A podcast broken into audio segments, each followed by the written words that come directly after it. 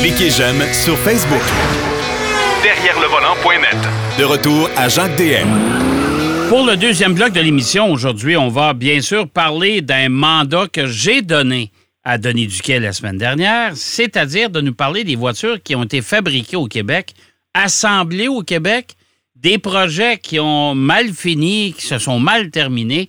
Euh, et il a fait ses devoirs et c'est de ça qu'il va nous parler aujourd'hui. Salut, Denis. Oui, bonjour. Oui, j'ai fait euh, quelques recherches parce que ça fait longtemps qu'on n'a pas assemblé une voiture au Québec. Eh, mon fait, Dieu, oui. oui. de- 2002. Oui. Euh. L'usine de GM qui a fermé ses portes. Euh, ça fait que c'est assez curieux parce que c'est la politique, dans le fond, qui a, qui a fait euh, ouvrir la première usine, l'usine Soma. C'est Société de montage automobile entre la France et Renault, la, la régie Renault et la Société générale de financement. D'abord, d'un côté, le gouvernement québécois. La SGF, c'est un truc gouvernemental en partie. Oui. Puis le, le- le- le président Charles de Gaulle, lui, il voulait absolument qu'on construise des voitures françaises au Québec. Québec français. Ça fait que là, le, le rêve est parti. On s'est installé à Saint-Bruno. D'ailleurs, lorsqu'on passe sur l'autoroute 30 en s'en allant là, vers l'est, puis on voit là, il y a encore le logo Renault parce qu'on a quand même conservé des bureaux Renault Canada pour euh, euh, l'achat-rachat, le programme achat-rachat de, de, Ah, de- ouais? de vente, Ah, ouais, projet touristique. Euh, ça a débuté en 1965 et le projet, à l'époque, était assez ambitieux parce qu'on devait produire environ 50 000 voitures par année. Ça ne s'est jamais euh, réalisé. Et on devait produire, on a euh, une foule de modèles. Mais finalement, on a monté, on a assemblé que des R8, R10 et la R16. OK. Et Peugeot s'est joint à la foule un peu plus tard et on y a assemblé une Peugeot 404 modèle dit Alouette. Et ça, j'ai jamais vu ça. J'ai vu ça sur des annonces. Ben, après moi, ils n'ont pas vendu. Ils en ont vendu. Ou c'était pas, euh, ça se distinguait pas. Moi, j'ai un, ami qui avait acheté une Renault R16, euh, Ouais. justement parce qu'elle était fabriquée au Québec. Et ça n'a pas tellement donné grand-chose parce que Renault était pas vraiment enthousiaste au départ, mais là, le gouvernement les avait poussés. Puis Renault, à l'époque, c'était une régie d'État. Et là, on a réalisé que ça coûtait plus cher assembler des voitures au Québec que les exporter de France directement. Puis en plus, euh, faut pas, euh, on, on fabriquait pas de carrosserie, puis on montait pas là, euh, pas grand chose. C'est ce qu'on appelle knockdown assemblée. Là. Ça arrive dans des boîtes, dans des caisses, on démange ça, puis c'est comme un mécano. Là. OK. Euh, donner un exemple, en général, les sièges sont dans l'habitacle, on les pose, puis c'est tout. Puis en 1974, on a tiré euh, la prise, là, puis ça a été terminé pour la Soma. Bon, parce que Euh, tout ça, tout ça, parce que quoi, le, le- le Renault ne voulait pas participer plus qu'il faut? Renault ne voulait pas participer. Il y avait pas, il y a eu beaucoup de grèves. En OK. 73, on a, on a fermé pour, on a essayé de rouvrir ça en 74. Puis on a essayé après ça avec les Japonais, etc. Personne ne s'est montré intéressé. Puis ça a été la fin du projet Soma. OK. Et entre-temps, en 1969, c'est-à-dire euh, quatre ans après l'ouverture de, de Soma, est née la Manic. Oh boy. Une voiture que les Québécois là, sont très fiers. D'abord, le nom, la, la Manicouagan c'est un beau nom. Ouais. La voiture était jugée élégante à l'époque. Personnellement, j'ai des réserves, mais ça, euh, c'est une question de goût. Et c'était... euh, c'est- écoute, euh, je vais, je vais t'appuyer là-dedans parce que c'était pas particulièrement joli. Non. Le Jacques Abou, c'était un journaliste, c'était un homme de 50 métiers, et lui il travaillait chez Renault Relations publiques à une certaine époque. On lui avait demandé aussi, à travers ses d'analyser la possibilité d'importer des voitures alpines Renault au Canada. Le projet n'a pas abouti. Bah, de fil en aiguille, on a conçu la Manic, euh, qui faisait, il utilisait euh, une plateforme de Renault 8. C'est dommage Renault, que, la- que l'Alpine n'ait pas été importée, par exemple, quand même au- euh, chez nous, parce que c'était une voiture quand même spectaculaire. C'était une sacrée Ouais. belle voiture, ça. Oui, puis c'est une voiture de course. Ça a fait Ouais, beaucoup de compétitions, a eu des Ouais. succès. Je ne vais pas insulter les propriétaires, les peu de propriétaires de Manic encore de nos jours. Mais là, Manic, c'était pas vraiment là. euh, Non, c'est un projet non. à, à la mesure des disponibilités financières et physiques Ouais. euh, des, des- des gens. Ils ont fait un, un travail là, incroyable. Et c'était un moteur de 1289 euh, cc. Puis on avait trois choix de puissance. Il n'en fabrique pas beaucoup, puis tu as, trois, trois puissances. 65 chevaux, 80 et 105. Et le modèle de 105 chevaux, la vitesse de pointe était 217 km heure. Ouais, quand même. Moi, j'ai roulé là, dans une coupe Ouais. de manique. Là, puis je suis pas certain que j'irai au-dessus de 200 km avec cette chose-là. Mais ça, peu importe. Et euh, là, on a, on commencé la production à Terrebonne. On s'est déplacé à Granby. On a ouvert une usine là. Ouais. Et le problème, ça a été d'obtenir des pièces. Renault voulait pas que la manique se développe. On faisait la sourde oreille aux demandes. On a fourni des plateformes. Euh, on voulait des moteurs, ça arrivait au compte-gouttes. Il y avait différentes pièces pour l'assemblage parce qu'en fait, on comptait en grande partie ou en grande majorité sur des pièces Renault. OK. Fait que là, euh, les jeunes maniques en désespoir de cause sont allés au Mexique, entre autres, pour acheter des pièces à des distributeurs Renault. Et là, les pièces euh, n'arrivaient pas pour toutes sortes de raisons. Renault mettait de la pression sur sa division mexicaine de ne pas rien vendre à- aux Canadiens. Euh, donc, les voitures ne se vendaient Mais, pas. On a eu mais des ça, problèmes. ça- de- ça venait d'où la décision de- de- d'acheter des pièces en Amérique du Sud plutôt que de les acheter de la France? Ben, c'est parce que Renault ne voulait pas. Ah, OK. Fait que là, ils appelaient Renault, ça n'arrivait pas. Ils ont dit, là, les voitures sont, sont éparpillées dans l'usine de montage, il manque des morceaux, il manque de ci, il manque de ça. Ils ont essayé de s'approvisionner chez des fournisseurs à- au Mexique. Ouais. Puis là, ben, ça a hérité Renault. Là, les Mexicains, ils, ont- ils arrivent, euh, ils ont manqué de pièces, ils ont manqué d'argent, puis en 1971, ils ont fermé l'usine. OK. Bon. Une triste histoire, mais les gens, qui- puis il n'y en a pas eu beaucoup, on dit qu'on a produit au maximum, d'après mes sources, 160 unités. Hey, c'est pas beaucoup. Ça veut dire que c'est une voiture. Pour ce qui reste, là, parce qu'il ne doit pas en rester beaucoup, là. C'est ça. Parce que les gens qui. Il y en a qui, ont, qui les ont restaurés, il y en a qui ont fait de très bon travail, mais c'est quand même très rare. C'est pas une voiture de performance, c'est une voiture exclusive, très spéciale. Puis soit dit en passant, la première Manic, c'était une Formule C qui a couru. C'était un modèle importé de France qu'on on fabriquait ici sous licence. Puis il y a eu des succès en en course. On a battu le record de piste à Saint-Jovite à l'époque, etc. Mais après ça, on, euh, encouragé par ces succès-là, ben, on a décidé de se lancer dans la voiture de. Puis ce qui était assez particulier de cette voiture-là, euh, Denis, c'est que le- le- la carrosserie était collée sur le châssis. Oui. Ça, les réparations, oubliez ça, là, quand l'auto est collée. Euh, il aurait pu la, la boulonner, ça aurait été beaucoup plus simple à, à- propos de tout. Parce que moi, je dois pas- t'avouer que chez Lotus, avec la fameuse Europa, qui a donné naissance à la fameuse Lotus Esprit par la suite, la Lotus de James Bond, hein, mais la Lotus Europa, quand il n'en reste pas beaucoup, euh, euh, cette voiture-là, on a débuté la construction en 1966 avec des carrosseries collées. On s'est rendu rapidement compte que la voiture était irréparable quand il y avait des dommages.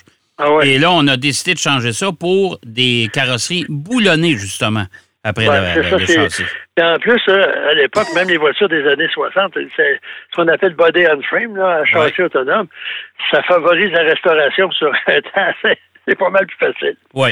Et on arrive en 1966, bon, on arrive, entre les deux. là. En 1966, là, c'est la première vraie usine d'assemblage General Motors à Sainte-Thérèse. OK. Et là, euh, c'est des voitures qui sont produites au Canada, exportées à travers euh, l'Amérique du Nord. Puis, euh, c'est des modèles de grande diffusion. Au début, on, on produisait des Chevrolet à propulsion, Ouais. de 67 à 72. Après ça, on a raffiné l'offre avec les Chevrolet Vega, Pontiac Astre, OK. jusqu'en 1974. Mais là, c'est toutes des propulsions. Là. Oui, je comprends, Euh, mais tu sais, les Vega, puis les, Oh, on, appelait, oui, on, on appelait, va- on appelait ça la Chevrolet Dega et la Chevrolet Désastre. Oui. Ouais. C'est ça. Puis euh, après ça, on a fait une variante de ces deux modèles euh, tant aimés. Hmm. La, BWX Skyhawk, la Chevrolet Monza, Oh, mon Dieu. la, la Oldsmobile Starfire et la Sportec Sunbird. Ouais. Ça, en fait, c'est des, des Vega et Astre plus gros un peu, etc. Puis la Ben, la- Monza, ben, je dois t'avouer que la Monza, c'était pas trop laid, ça, quand même. Non, c'est une belle voiture, Ouais. mais il y avait une il y avait un 4 cylindres de base, Ouais. mais on pouvait y installer un moteur short, un small block de 5,7 litres. Imagine-toi. Imagine le déséquilibre en fait pas. Après ça, il y a eu là, un paquet d'autres, Oldsmobile Cutlass, euh, Pontiac Grand Prix, Bonneville. Puis là, on arrive en 1987, Celebrity et Cutlass. Ça, c'est deux voitures euh, à propulsion, à Ça, ça, avant. ça, ça, il s'en est vendu un joyeux paquet. Ouais. Puis moi, je me souviens, quand Gaétan Boucher avait gagné une médaille aux Olympiques, GM lui a donné Célébrité, blanc, Ouais. puis il avait fait naturellement une conférence de presse. La voiture, là, j'ai jamais vu une peinture aussi mauvaise. Ils ont dû faire pas exprès pour lui offrir quelque chose qui pourrait pas se vendre. Non. Puis ça, là, il y a eu des problèmes de qualité. Là. Ah, Je sais pas au début. Mais les gens, là, apparemment, l'ouverture de la chasse, la moitié de l'usine, les, employés étaient malades. Puis à un moment donné, il est arrivé quelqu'un, son nom, c'est Bob Moran. Qui a fait sourire les Québécois. Puis au début, il ne comprenait pas pourquoi, quand tu nommais que des gens avaient sourire. Puis lui, il leur a dit, moi, je viens fermer l'usine.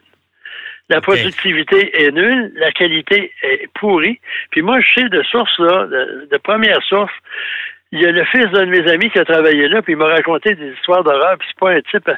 Apparemment, là, à chaque semaine, il y avait, on fait un audit de qualité des produits, des voitures qui sont sorties de l'usine. Ouais. On vérifie l'auto, etc. Puis il y a- il y a des, des chiffres. Les, ceux qui avaient la pire note, en fait, qualité, l'équipe de travail, ils se faisaient payer la bière le vendredi soir par les autres équipes. Non. Ça te donne une idée de la- l'ambiance de l'époque. Oh. apparemment, on mettait des canettes de Coca-Cola, de, de boissons gazeuses dans les portières avant de remettre la... Parce que là, ça faisait des bruits. Puis là, on a mis jusqu'à des excréments humains dans les portes, toujours à Sainte-Thérèse. Euh, Ce qu'on m'a dit, là, je, crois à ce qu'on m'a dit, là? Euh, tu- mets le- la voiture là, sur euh, un, flat car là, de, de, de train, puis t'envoies ça en Californie, ça devait être beau quand tu ouvrais les portes. Ça n'a pas de bon sens. Mais les bon plus, les plus raffinés, ils mettaient du fromage au cas, quand même. Bon. Puis après ça, on a, en 1993 Ouais. jusqu'à 2002, on a fabriqué les Camaro et les Firebird. Et, et c'était pas les plus belles Camaro et les plus belles Firebird qu'on a produites. Par contre, on avait fermé l'usine de Van Nuys en Californie où on fabriquait les Camaro depuis des décennies pour la donner à Montréal. Ouais. Puis moi, là, quand ils ont lancé la Corvette C6, la première Corvette, qui, à mon avis, là, était vraiment une belle voiture, puis une voiture, à la présentation, parce que Chevrolet, pour, pour, ils se sont dit, si on fait une auto de même, là, la direction ne voudra jamais. Fait que, ils ont donné, ils ont sous-contracté à différentes sections de la division Chevrolet des éléments, puis une fois assemblés, ça faisait une Corvette. Puis moi, je roulais avec un type, puis il disait, Faut- quel département? Il dit, les autobus Chevrolet, ça fait avec la Corvette. Ben, il dit, le châssis périphérique, là, c'est nous autres, ça. Parce que là, quand tu passes la commande, châssis périphérique, personne ne va regarder les dimensions. Puis les autobus, c'est ça qu'il y avait, châssis périphérique. OK. Puis il y en a un autre qui parlait, il dit, moi, je viens du Québec. Ah, tu vois souvent Sainte-Thérèse. Puis là, il s'est ouvert la trappe il dit, on, a failli avoir la Corvette à Sainte-Thérèse. Ah, ouais. Mais là, les Américains, ils ont dit Wow! C'est un icône, c'est un monument national. On n'irait pas fa- fabriquer ça par des Canadiens français. En plus, au Canada, mais au Québec, c'est pire, ils parlent français. Finalement, ils ont abandonné le projet. Mais euh, puis à une certaine époque, quand Bob Moran est venu, tu sais, venait fermer l'usine, les gens sont pris en main. Puis c'est devenu la- la- l'usine la, plus productive qui fabriquait Ouais. les voitures de, de la meilleure qualité dans tout le- l'empire General Motors. Mais c'est quand, même, c'est, c'est quand spécial, hein, parce qu'on avait un taux de productivité hyper élevé. Euh, comme tu dis si bien, on, a- on avait la meilleure usine, mais pourtant, ils l'ont fermée. On est parti du pire au meilleur. Puis moi, j'ai visité l'usine quand ils produisaient la Camaro. C'était très ingénieux. Au lieu de tout refaire, puis on avait adapté des plateformes pour permettre aux travailleurs de travailler à la bonne hauteur, au lieu de refaire l'usine. En plus, il y avait beaucoup d'outils ou de machines qui n'étaient pas boulonnées au sol, qui étaient qu'on pouvait euh, déplacer pour faciliter le travail. Puis en plus, tous les systèmes électroniques tous les, les systèmes de contrôle avec affichage, c'était tout en français. Puis quand j'ai visité l'usine, C'est quand même spécial, ça. le gars de GM, là, C'était un, Américain qui travaillait là, puis il disait, ça a coûté cher, très, très cher, ça. puis ça a créé des problèmes. Ah, parce ben pour que- le mettre en français. Oui, ben, Ben je peux ouais. tra- traduire ça. Puis en plus, il y a des systèmes qui reconnaissaient des mots, mais là, il fallait tout qu'ils reprogramment. Ah, mon Dieu. Euh, puis le gouvernement leur a donné beaucoup d'argent aussi, que- parce que là, ils menaçaient, ils menacent toujours de s'en aller. Ouais. On a produit un atelier de peinture super moderne. Puis, euh, à une certaine époque, GM devait beaucoup d'argent au gouvernement du Québec. Je sais pas comment ça s'est terminé. Là. J'ai pas fait de recherche là-dessus. Puis aujourd'hui, si vous passez à Blainville ou à Sainte-Thérèse, vous regardez, si vous montez vers le nord, vous regardez à votre gauche, il y a un magnifique centre commercial où l'usine était. Ah oui, oui, c'est ça. Écoute, ils ont fermé, ils ont démoli, puis ils sont dépêchés à démolir en plus. Hein? Oh, les autres, là, ils voulaient absolument pas qu'on mette ça sur la table. Oh, Ouais. oui, il y a une belle usine, on peut faire ci. Et maintenant, la dernière, Oui. et ça, c'était Hyundai à Bromont. Oh boy. En 1989. Oui. Et ça n'a pas duré longtemps, ça a duré quatre ans. Puis Ouais. le plus curieux là-dedans, c'est que tout le monde a dit à Hyundai, ça sert à rien, là. Euh, les autres, ils disaient qu'ils fabriquaient ça pour euh, faire partie du pacte de, de l'auto. Ouais. Et le pacte de l'auto, ça a duré de 1965 à 2001. Et ça, euh, c'est une annonce, c'est une entente finalement entre Lester B. Pearson, le premier ministre du Canada, en 64, Ouais. et euh, Lyndon euh, Johnson. Mais parce que là, au Canada, c'est trop long, c'est trop compliqué, tout ça pour dire, ça peut favoriser la production canadienne puis la production de pièces. Parce que là, dans l'entente, il fallait que les autos aient un certain nombre de pièces fabriquées au Canada. Ouais. Puis là, ça, ça a aidé beaucoup de compagnies, euh, dont Mania Corporation, à se développer. Les Canadiens ont commencé à produire des pièces. Puis l'export- l'exportation des, des voitures canadiennes vers les États-Unis, ça a été facile. Puis les Américains ont toujours été contre ça parce que les autres, ils disaient qu'ils ils perdaient au change. Ouais. C'est un peu vrai. Puis quand il y a eu l'ALENA, euh, Le de. Ouais. Pacte- Le pacte de l'automobile, il n'y avait plus de raison d'être, là, ou plus ou moins. Puis ça, ça s'est terminé de même. Là. On a mis fin à ça. Euh, euh, Reagan a, a mis, a mis fin au, au projet. Et, l'usine de Beaumont. L'usine de Beaumont, elle, il fabriquait la Sonata. Puis moi, Ouais. j'ai. Chez, chez Hyundai, on nous invitait, là, les gens de la, de la zone, de la région de- du Québec. On allait voir ça, l'érection de la bâtisse. Ensuite, et pas la- l'arrivée. de- C'était une usine très conventionnelle. ben, remarque, il faut dire j'ai visité des usines Hyundai. Ouais. C'est rien de spectaculaire. Puis, ça s'est pas vendu. Parce qu'à l'époque, les voitures coréennes avaient mauvaise presse. Les gens disaient Ben c'est pas ben ouais, fiable. avec la peau. Avec raison, ouais. là, parce Ben que là, oui. on a assez bien beau, mais moi, j'ai essayé la S-Coupe, je pense que c'est la seule fois dans ma carrière qu'en tournant un, prenant un virage rapide, je sentais le châssis. euh, c'est- euh, ouais, ouais, plié. tout à fait. Euh, Puis en plus, eux autres, ils, co- ils comptaient Ouais. beaucoup sur le vendre aux, Américains. Ça n'a pas marché non plus. ça n'a pas marché non plus. Puis ensuite, il y a eu une demande de, de, de- de syndicalisation de la part des employés. Puis Et- apparemment, il y avait une mésentente entre les francophones puis les, les Coréens. Et ça n'a pas, Euh, pas fonctionné. Mon cher Denis, c'est tout le temps qu'on a. Et Je suis désolé. a coûté 400 millions, puis ils ont tout payé ce que le gouvernement OK. leur avait donné. Bon, fait que bon, ben au moins, au moins, on n'a pas perdu au change. Pour cette fois-là. Pour cette fois-là. hey, mon cher Denis, merci. C'était bien intéressant, évidemment. Et puis, euh, on se donne rendez-vous la semaine prochaine, bien sûr. C'est ça. Bonne semaine à monde. Hey, merci, Denis. Euh, on va aller faire une pause, si vous le voulez bien. Et au retour de la pause, Marc Bouchard nous parle de ses essais de la semaine. Derrière le volant. De retour après la pause. Pour plus de contenu automobile, Derrière le volant.net.